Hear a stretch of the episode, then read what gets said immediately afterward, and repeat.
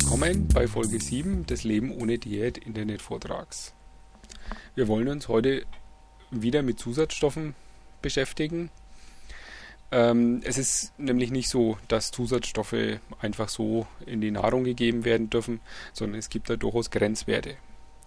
Und zwar als Wert, als Maßstab gilt der sogenannte ADI-Wert. ADI steht für Acceptable Daily Intake, also übersetzt vertretbare tägliche Aufnahmemenge. Und er gibt an, die zulässige Menge pro Kilogramm Körpergewicht pro Tag.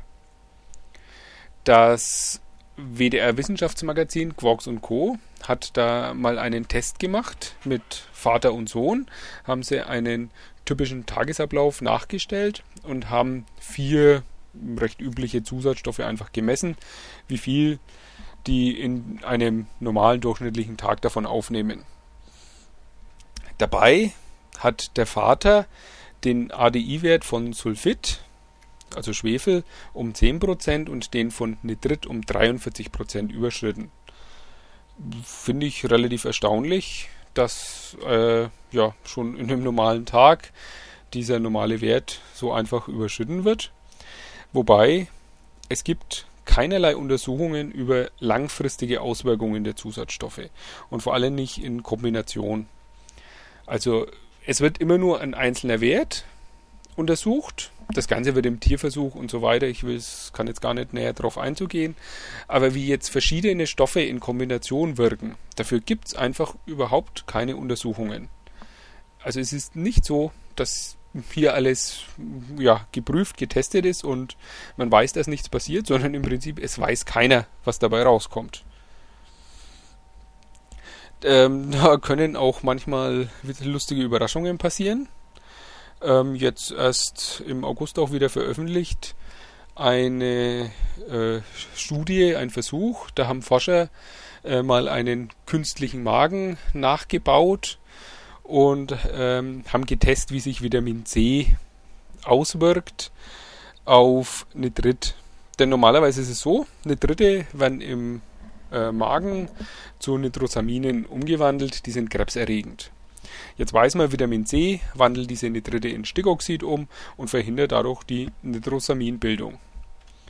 Die Forscher haben jetzt herausgefunden, dass ähm, das stimmt zwar so, aber sobald noch Fett ins Spiel kommt als dritter Stoff, dann erhöht das Vitamin C die Nitrosaminbildung. Also anstatt zu verringern, wird die plötzlich höher. Das ist jetzt besonders lustig, da genau diese Kombination eigentlich in Wurst sehr verbreitet ist. Dort äh, ist Nitrite in Form von Nitritpögelsalz drin, äh, Vitamin C als Konservierungsstoff und auch weil es die Wurst schön rot macht. Und Fett ja sowieso. Und schon hat man eine, ja, etwas, wo man bisher dachte, das ist unproblematisch und jetzt scheint es dem doch nicht so zu sein. Was anderes, was jetzt auch gerade erst durch die Medien ging, ist, dass ähm, britische Forscher herausgefunden haben, dass gewisse Lebensmittelfarbstoffe möglicherweise ein Auslöser für ADS oder ADHS sein können, also Aufmerksamkeitsdefizitsyndrom bei Kindern, äh, beziehungsweise nicht unbedingt Auslöser sein kann. Also die Forscher drücken sich da schon sehr vorsichtig aus. Ähm, aber sie konnten nachweisen, äh, wenn man Kindern eben so einen gewissen Cocktail aus Lebensmittelfarbe gibt, und die haben da witzigerweise so Portionen genommen, die üblicherweise in Süßigkeiten eben vorkommen. Also wenn so ein Kind so ja eine Tüte Gummibärchen isst, was es dann eben an dieser Farbe zu sich nehmen würde.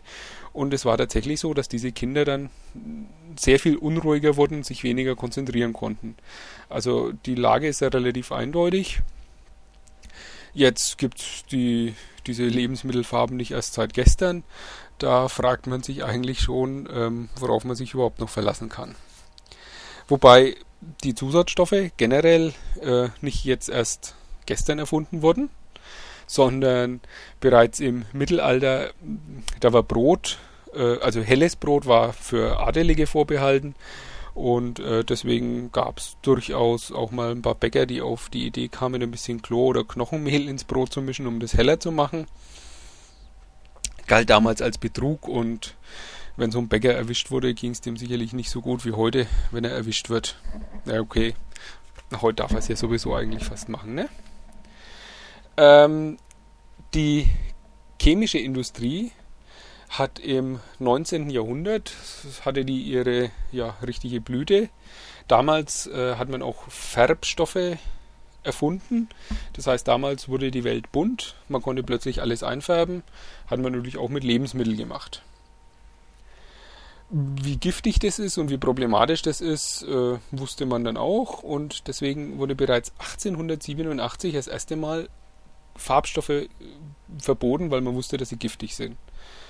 Das sind also jetzt 120 Jahre her, also nicht gerade ein neues Problem. Wobei nicht alles, wo man weiß, dass es gefährlich ist, wird dann auch sofort verboten.